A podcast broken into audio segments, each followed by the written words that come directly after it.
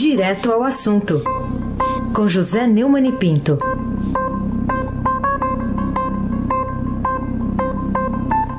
Neumani, bom dia. Bom dia, Raíssa Abac, o craque. Bom dia, Carolina Ercolim, tintim por tintim. Bom dia. Bom dia, Almirante Nelson e o seu pedalinho. Bom dia, Bárbara Guerra. Bom dia, Juliano. Bom dia, Clã Bonfim, Emanuel Alice Isadora. Bom dia, melhor ouvinte.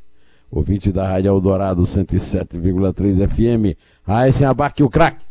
Vamos lá. O Congresso mantém vetos do Planalto ao orçamento, é o que diz o título da chamada na primeira página hoje do Estadão. O, o Neumann, afinal de contas, quem é que ganhou nessa queda de braço dos últimos dias lá na Praça dos Três Poderes?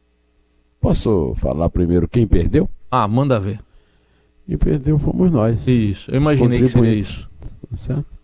Afinal de contas, foi feito um cambalacho nesse cambalacho, é, o, o Bolsonaro cedeu 15 bilhões de reais para emendas diretas para prefeitos e governadores, sem fiscalização, nem do governo federal, nem de ninguém.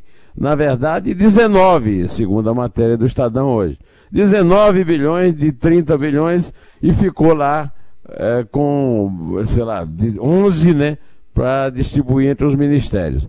Agora, o, o, a notícia vem assim, sob pressão de manifestações previstas? Não. A, a, as manifestações continuam previstas para o dia 15, mas o, os, os malandros que queriam botar a mão na grana, botaram a mão na grana. O Columbre deve ter conquistado alguns votos para rasgar a Constituição e o regimento e se reeleger presidente do Senado, quem sabe com outra farsa, com outra fraude. E o Rodrigo Maia é o grande herói nacional, o herói de todos que acreditam nas farsas que são contadas em notícias desse gênero. Agora, o poderoso mesmo é o relator do orçamento, o obscuro deputado Domingos Neto, do PSD do Ceará, com o poder de destinar 19 bilhões em emendas ao orçamento impositivo. Ou seja, como de hábito, dançamos.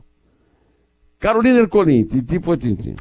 Vamos falar sobre a nova secretária especial de Cultura, Regina Duarte. Ontem ela falou em pacificação no discurso, mas o presidente deu a entender que ela não, ela não pode não ter carta branca para nomear quem ela acha que deve, né, dentro da pasta. O que, que você achou? Coitada da minha amiga. Caiu no conto do Bolsonaro. Carta branca, porteira fechada, com o Bolsonaro, os filhos, o, o, o Olavo de Carvalho. Ah, pelo amor de Deus. Ela foi disse no discurso. Se ela tivesse realmente é, força, caráter e não tivesse é, essa, essa, esse orgulho de estar num cargo e tal, ela tinha renunciado ali, na posse. O cara disse para ela: que porteira fechada e carta branca, aí disse que ele pode vetar quem ele quiser, tá brincando, né? É, olha, foi a primeira piada da, da quarta-feira, e eu continuo achando que a Secretaria de Cultura é um cargo sem a menor importância, interessa apenas isso aí que o Bolsonaro falou, a lei Rouanet, que é tirar dinheiro do contribuinte para dar para artista milionário, e está tudo como dantes no quartel do Bolsorantes. É, por favor, Almirante, toca aí a, o, o, o discursinho da surpresa da Regina. Meu propósito aqui é pacificação e diálogo permanente com o setor cultural, com os estados e municípios, com o parlamento e com os órgãos de controle. Ufa!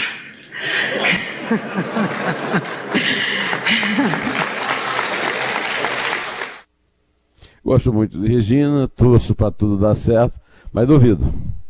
É, meu candidato a secretário de Cultura continua sendo de Pojuca Ponte, para fazer exatamente o oposto do que ela promete: pacificar com a classe artística, ou seja, dar dinheiro para os coleguinhas. Dinheiro nosso, dinheiro do contribuinte. Aí se abaque o craque. Quando ele falou isso aí que você está contando, ele não chacoalhou o relógio, não, falando tô certo ou tô errado, não, né? Falou, não. Não. Chacoalhou, não. Tô, tô certo ou tô não, errado? mas Mas na, certamente o carioca imitou o, o senhorzinho Malta do ah, tá. Tá bom. do Rock Santeiro, tá? Então me diga uma coisa aqui, um- vamos, vamos falar de outro assunto aí, que agora a CPMI, que é esse M porque é mista, né? Das fake news, tem lá senadores e deputados. Você se surpreendeu com a notícia de que um documento encaminhado lá para a CPMI mostra que um computador do gabinete do deputado Eduardo Bolsonaro, que é filho do presidente, foi usado para criar uma página de ataques virtuais a adversários políticos? Olha, qualquer pessoa que tem um QI com mais de 30, superior a 30, sabe há muito tempo que isso é verdade. Não precisa ter prova nenhuma, documento nenhum, basta ler os eh, tweets, eh, eh, os. como é que chama? As mensagens em redes sociais do clã Bolsonaro. É muito claro que tem é, um- tem robôs aí reproduzindo a ira furibunda de Carlos e Eduardo Bolsonaro. Eu, eu não digo do Flávio, porque o Flávio está ocupado lá em fugir da justiça, né? Agora mesmo ele está entrando de novo contra a investigação, que é uma prova, como diria a vovó, que ele tem o que esconder. É, o, um, o documento encaminhado à comissão é, mostra que um assessor do, do Bolsonaro usou um computador da Câmara para criar uma página usada em ataques pessoais contra adversários políticos. Adversários políticos são o mundo. Quem não for da família Bolsonaro, quem não morar na Virgínia, é, quem mais? E o Hélio Negrão, acho que. O resto, todo mundo adversário. É, o documento foi encaminhado pelo Facebook, a CPMI, após um pedido de quebra de sigilo de contas no Instagram. É por isso que os filhos de Bolsonaro eh, detestam esse negócio de quebra de sigilo bancário. né? Até o mansinho do Flávio. A reação do Eduardo Bolsonaro também é típica da família, herdou do pai. Estou pensando o que vou fazer, estou pensando o que fazer. Olha, mas qual infração foi cometida? Mandar esse pessoal catar coquinho eu vou dar um aumento para o meu funcionário se isso for verdade. Dudu, você não foi nomeado embaixador em Washington. Você perdeu o empreguinho de líder do PSL. De onde vem esse, essa arrogância toda? Essa empáfia, hein, filhote? Carolina Ercolim, tintim por tintim. Falar ainda sobre coronavírus, né? Já que o Brasil está confirmando agora o terceiro caso. É, inclusive a notícia a ser comentada aqui a respeito da doença que está abalando o mundo. Queria saber se você acha possível ficarmos de fora dessas consequências para a nossa economia. Não, não acho não. É, não acho mesmo.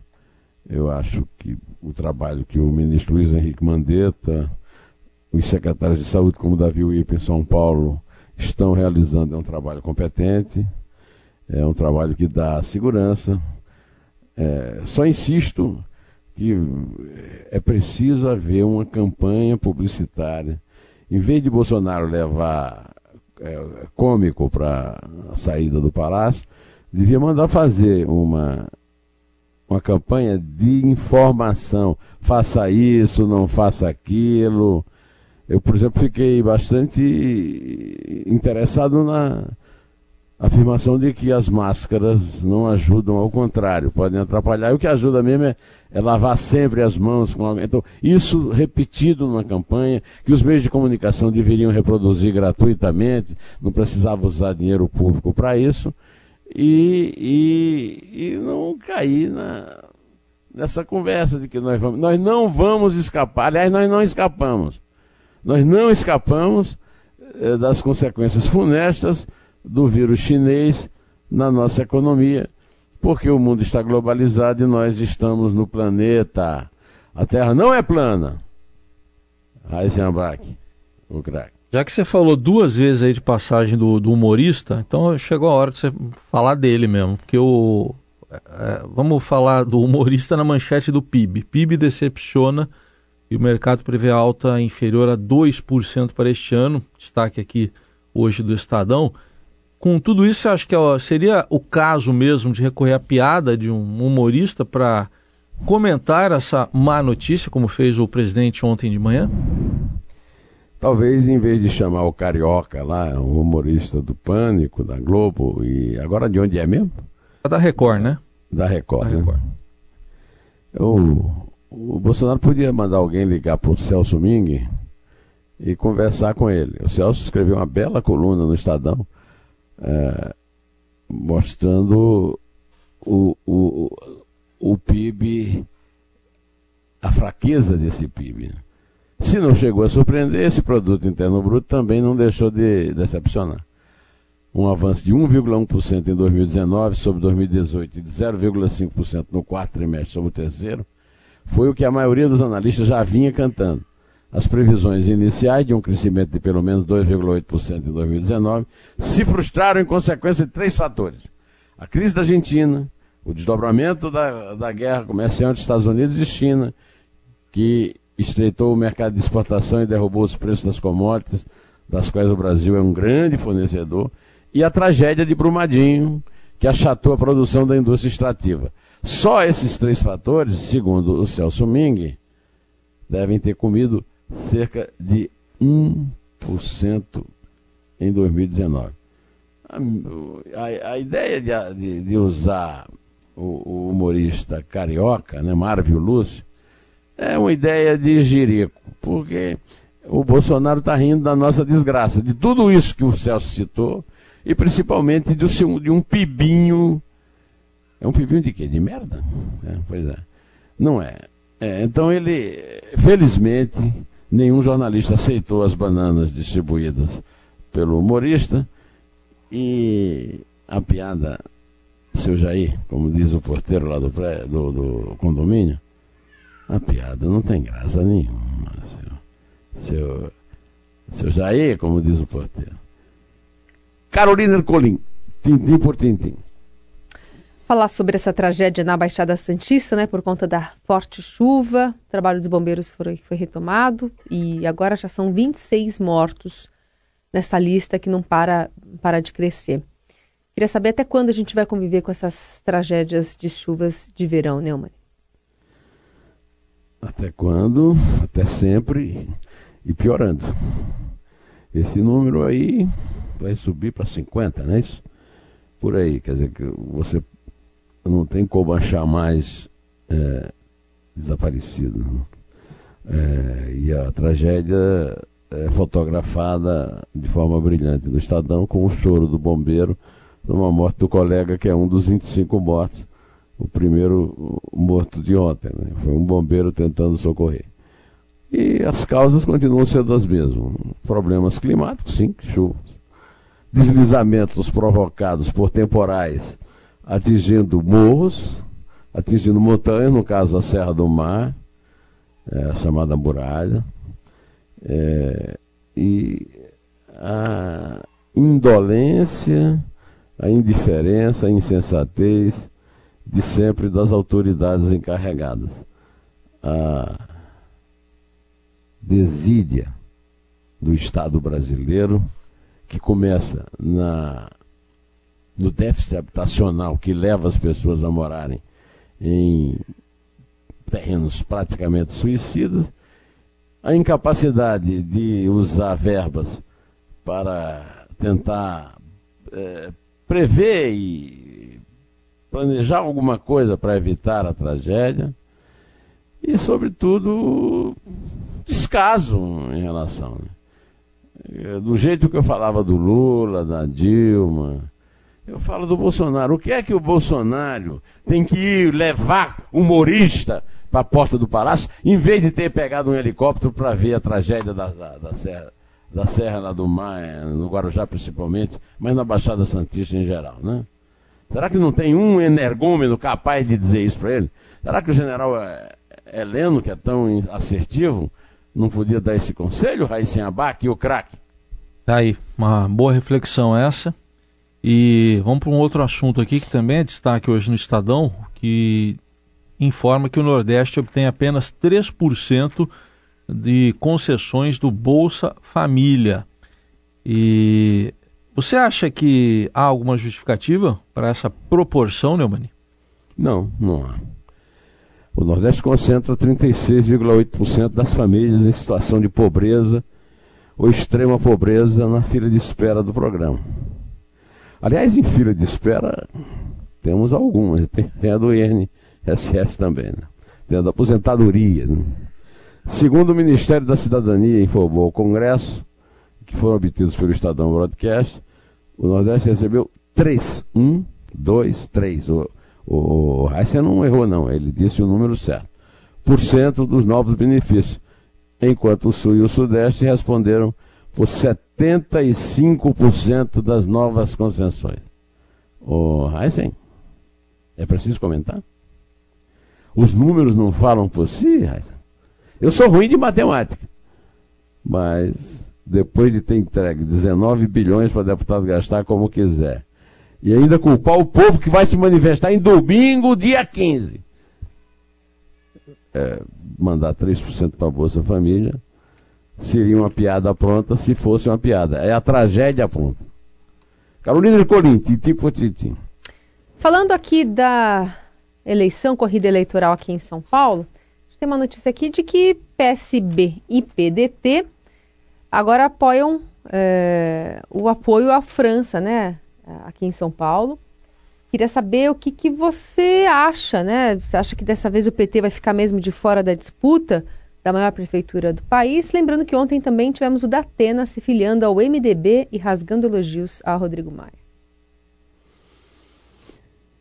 É, alguém precisa contar para o Datena que política não é um programa de polícia, não. Aliás, política é uma polícia sem programa. Né?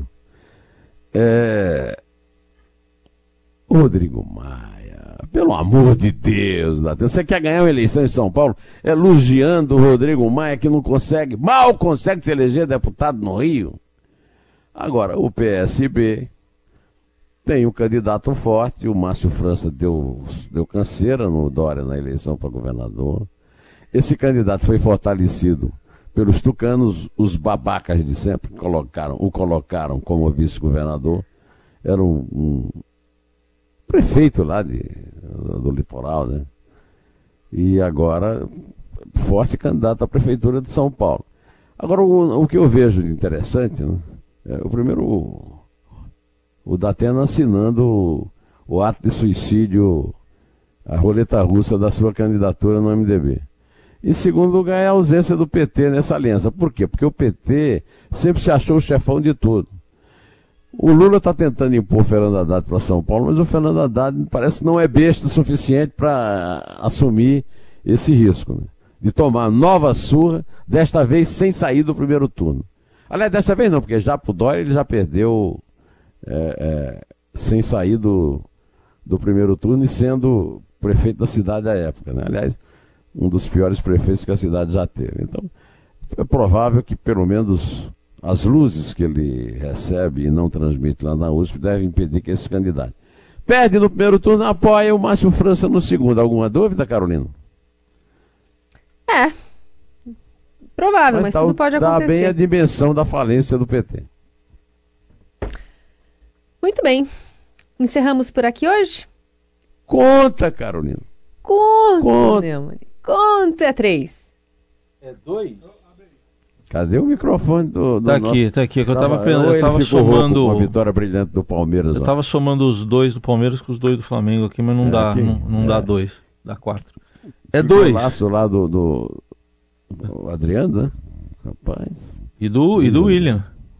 O do William, que lindo, hein, Também, cara? também. É isso aí. Eu falo dois ah, agora, é isso? Então, é dois, dois gols do Flamengo, dois gols do, do Palmeiras. Então presta atenção que eu vou falar dois, vai. É dois. E eu falo um. É o, o um do. É o um do Júnior Barranquilha. Daquele, porra, como é que não teve VAR naquele jogo, hein? Isso aí a gente devia perguntar pro Robson Morelli. Por que, que aquele jogo não teve VAR? Aquele jogo de Barranquilha. Logo em Barranquilha.